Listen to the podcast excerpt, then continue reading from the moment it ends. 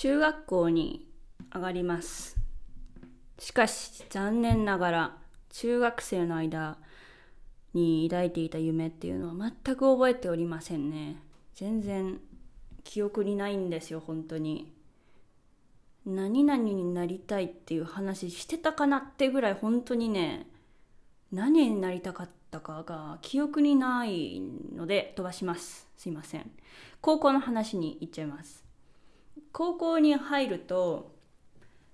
高2かな？高2から分離選択をしなくちゃいけなくて文系コースに行くか理系コースに行くかっていうのを決めないといけないんですけど理系を選びました。なんでか知らないですけど。はい。なんか暗記とか得意なんでなんかそういう意味では文系行ってたらよかったのかなとは思うんですけど。まあなんか自称自称ですよ自称進学校に通っていて、まあ、理系のコースの方がまあなんかこ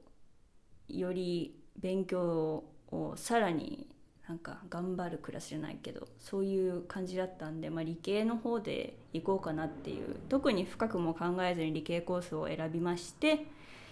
で高校に入るとなんか模試を受け始めるじゃないですか。はい。で高1高高1かな？高1から多分もう模試っていうのを強制的にね学校で受けさせられるんですけどだから模試なので志望校っていうのをね5校ぐらい選べると思うんですけどだからその時に学校大学と学部を知るようになるわけですよね。だから事前にどこどこ大学何学部っていうのに行きたいっていうか興味があるっていうのを知っておかないとマークできないんでだから模試がきっかけで、まあ、自分が興味ある学部どこあるかなっていうのをちょっと考え始めたと。でその時に建築にね興味を持ってたんですよ高1ぐらいの時に。なんかかっこいいなって思って建築家自分の周りにはいないんですけど家族親戚含めて建築家ゼロなんですけどなんかかっこいいなって思ってなんか親がね自分の誕生日に建築系の雑誌とかをこうくれたりしておおかっこいいみたいな世界にはこういう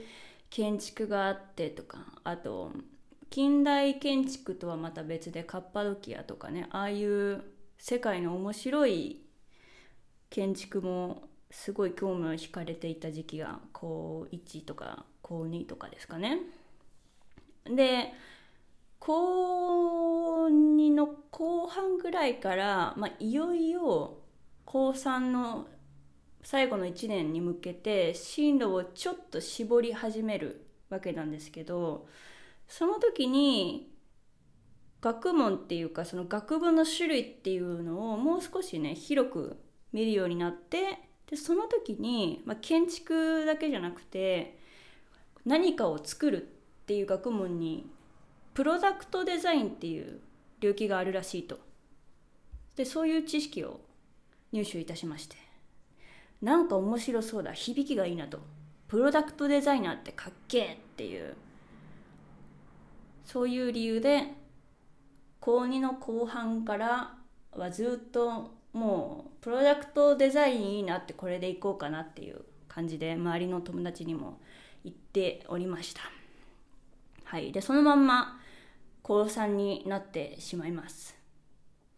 高3の間はそのプロダクトデザインが勉強できる大学学部を見ていたんですけど、まあ、理系コースにいたっていうのもあって美術系のプロダクトデザインは入試にあの実技デッサンとかがあって画塾に通う時間はないし無理だなと思ってやめて、まあ、だったらもう工学部のプロダクトデザイン科とかを視野に入れようかなと思って見てたんですけどまあ物理がね壊滅的にできなかったんですよ。もう物理苦手とかいう苦手じゃなくて暗記は得意なんで公式を当てはめて数学の方程式みたいにして解くっていうのはできるのでいつも大問の括弧1までは解けるんですよ。でもカッコ2からもう解けないっていうそういう状態で公式はもう頭の中に全部あるんでもう開始早々テストの用紙の裏に知ってる公式を全部殴り書きして使えそうなのはこれだっていうのをもうちゃんとメモしといて問題解き始めるんですけどあの問題を読んで読み解いてどの公式を使ってどう導き出せばいいのかが全くわからないものだからカッコ1だけできたところでもう赤点コースなんですよ。でも赤点取ったらやばいんでなんか放課後補習とかに引っかかっちゃうんでこれはまずいなと思ってカッコ2以降はもう勘で暗記で言ってましたっていうのも一応テスト範囲言われるじゃないですか。で問題集見て覚えるんですよ。このこの表現があったらこの公式でこの文字が使われてる回答をとりあえず書けばいいんだなっていう。その問題の種類と回答の文字なんか M とか F とか μ とかそういうのをもう記憶して全く考えずになんか歴史の暗記じゃないですけどそういう感じで物理を解くっていうのをやっていて一回本当に奇跡が起きてしまってもう冗談抜きでカッコ1以外全部当てずっぽの暗記で行ったんですけどそしたら1位取っちゃったんですよクラスで。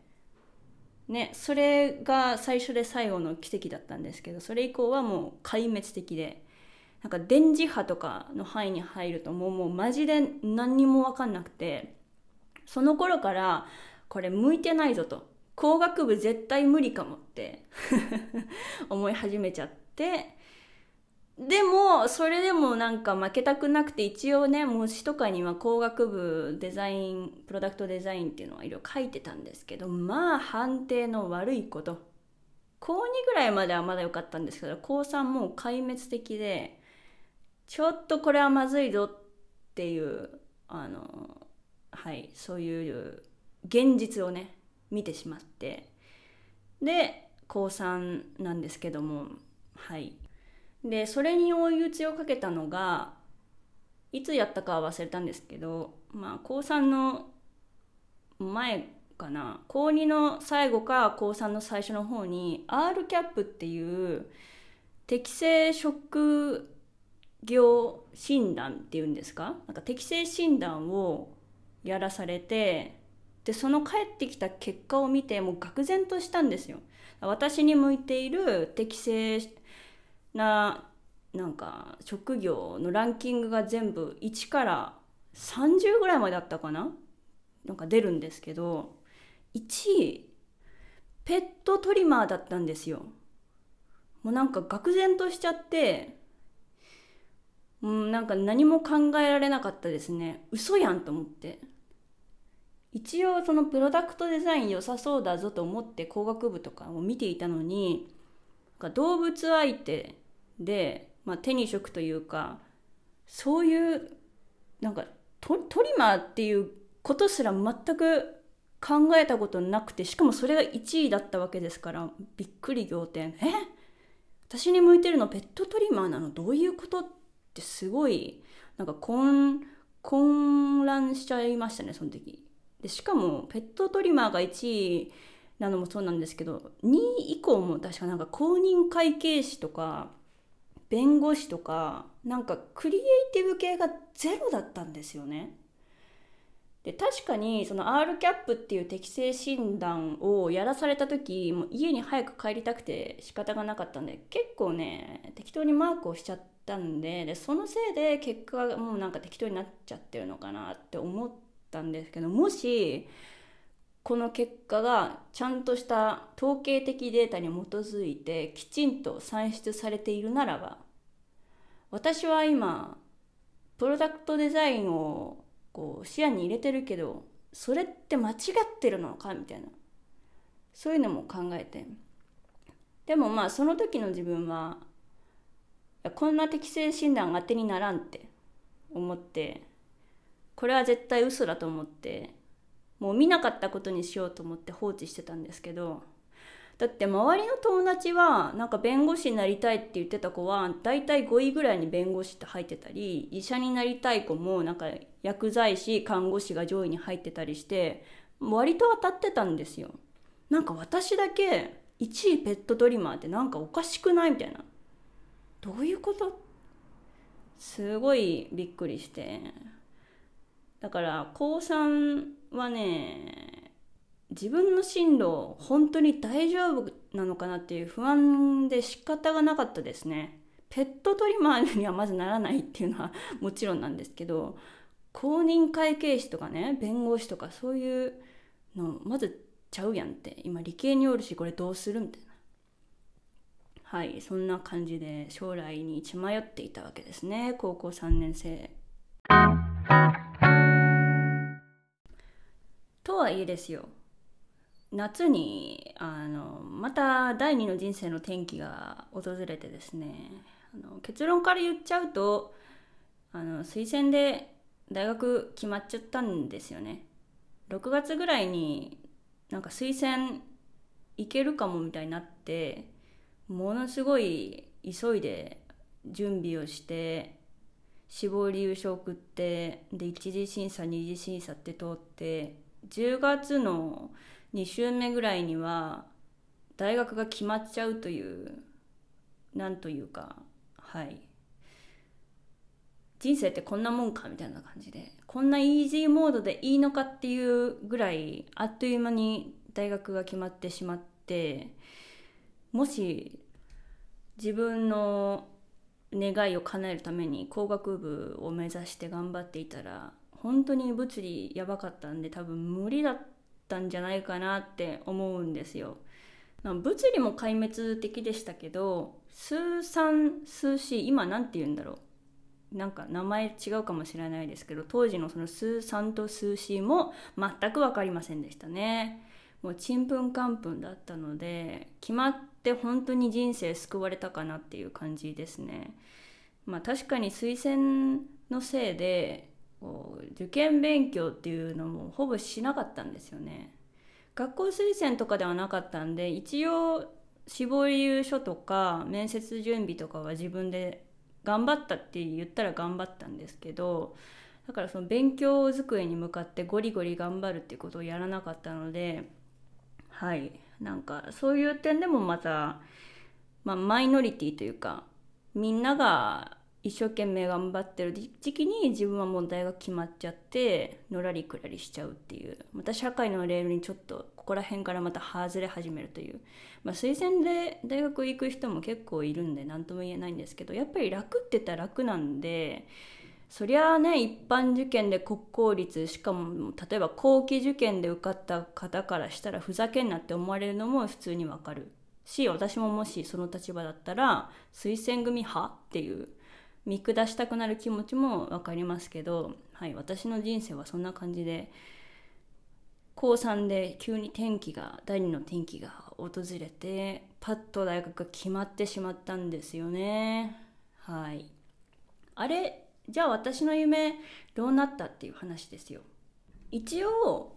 大学の二次試験推薦の面接ですよね。その時に大学入ったらどういうことを学んでいきたいかっていうのをプレゼンしなくちゃいけなくてでその時には一応プロダクトデザインデザイン領域を学びたいっていうことはもう言ってたんですよ。面接官3人の目の前で。はい。でなんですけど、まあ、別に面接官も本当に高校生のね子が言ってることを信じるわけもなく、まあ、とりあえずどれだけちゃんと将来のことを考えられているかっていう点を見てるだけであってそれをね別になんかプロダクトデザイン勉強したいけど実際に入ってみたらなんか他のことがやりたかった生物系が見たかっただからそっちに変えますっていうのも大いにありなわけで、まあ、でもとりあえず一応形だけはきちんとしておかないと面接通らないんでプロダクトデザインにテーマを絞ってそれを勉強するためにはこうこういう学問領域をちゃんと履修してこういう視野で自分はこういうデザインがやりたいからっていうのをプレゼンしましたね。はい、で大学入ってからなんですけどまあ、まとめちゃうとプロダクトデザインは一切勉強しないまま終わりました。はい。のね高1の時にねオープンキャンパスとか結構行ってプロダクトデザインの学部とかね工学部のプロダクトデザイン科の教室とかを見てわかっけーみんなデッサンうまいってパネルもポスターもめっちゃかっこいいってウキウキしてたんですけど、はい、入試もそれを視野に入れてやったんですけどプロダクトデザイン結局何も勉強しなかったですね。はい。じゃああんた何してたのっていう話なんですけど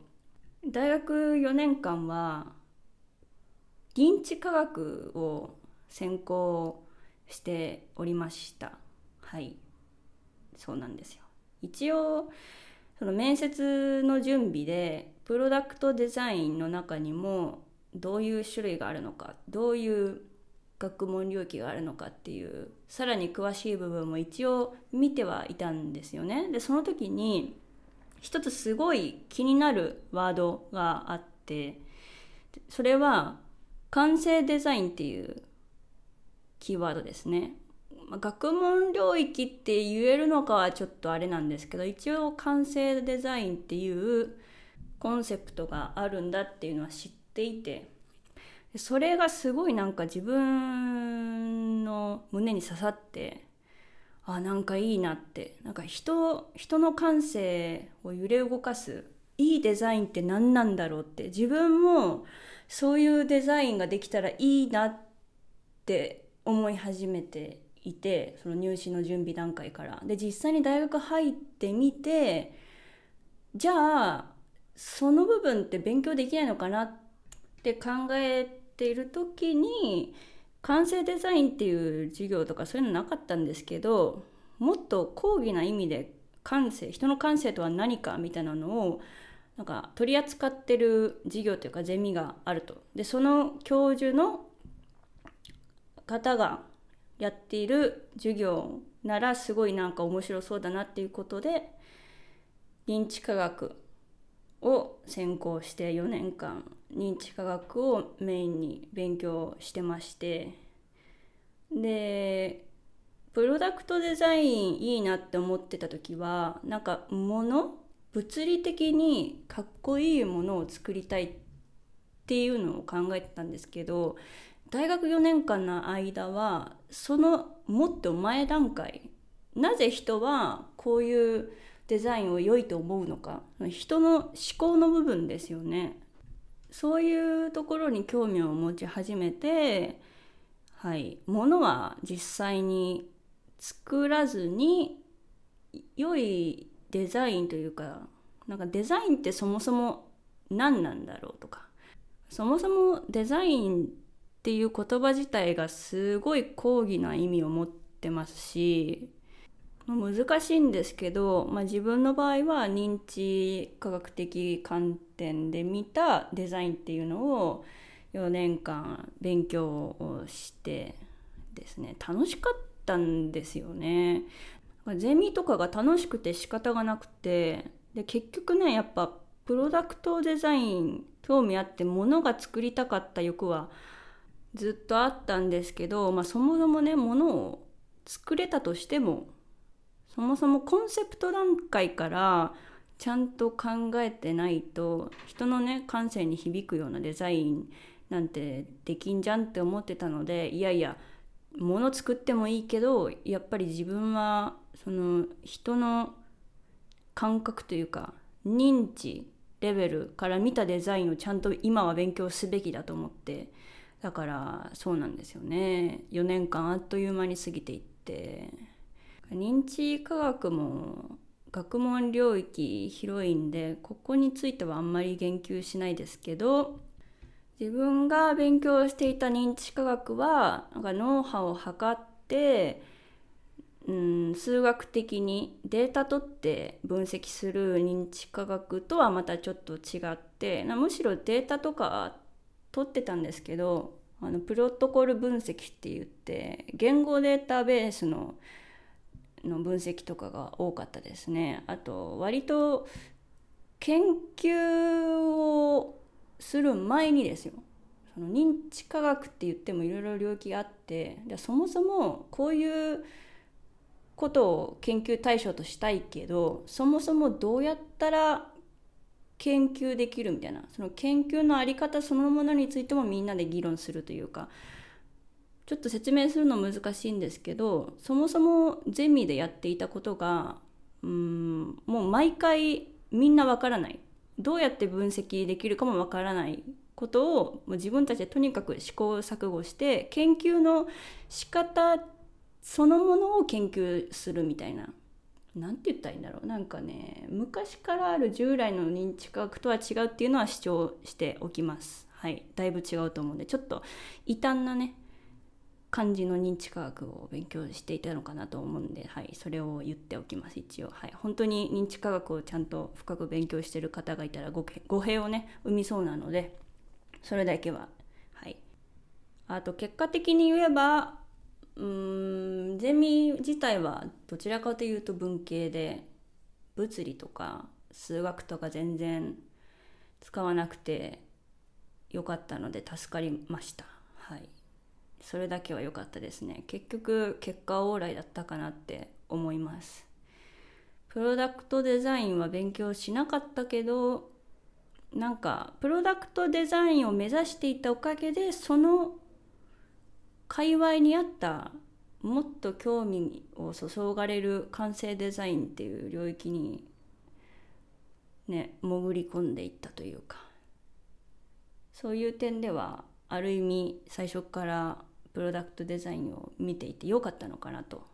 思います。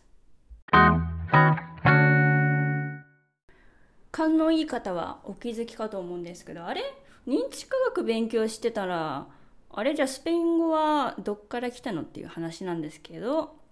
スペイン語はあの同時並行でやってましたね。認知科学の学問をメインに勉強しつつスペイン語も同じくらい授業を履修してっていう感じでしたね。だから大学4年間は認知科学とスペイン語の2本立てっていう感じで過ぎていきましてで話は戻るんですよね。就活やめよっていう話ですよね。どうするって自分の将来どうするってなった時にものすごい葛藤が生まれるんですよね。認知科学完成デザインとか興味のあることは勉強できたけどまだまだ勉強し足りないしあでもスペイン語もある程度勉強できて話せるようになって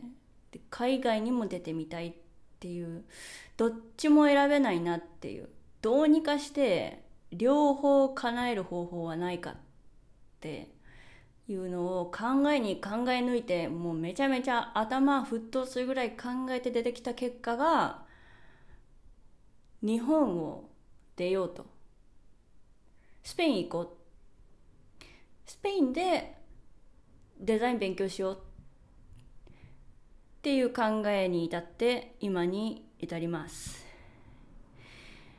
はい。あの一度も自分の自己紹介をちゃんとしたことがなかったんですけどなんかするのもちょっとおこがましいというかね。なんか自分の職業を言ったところでどうなんだろうってすごいモヤモヤもあったんですけど一応今職業は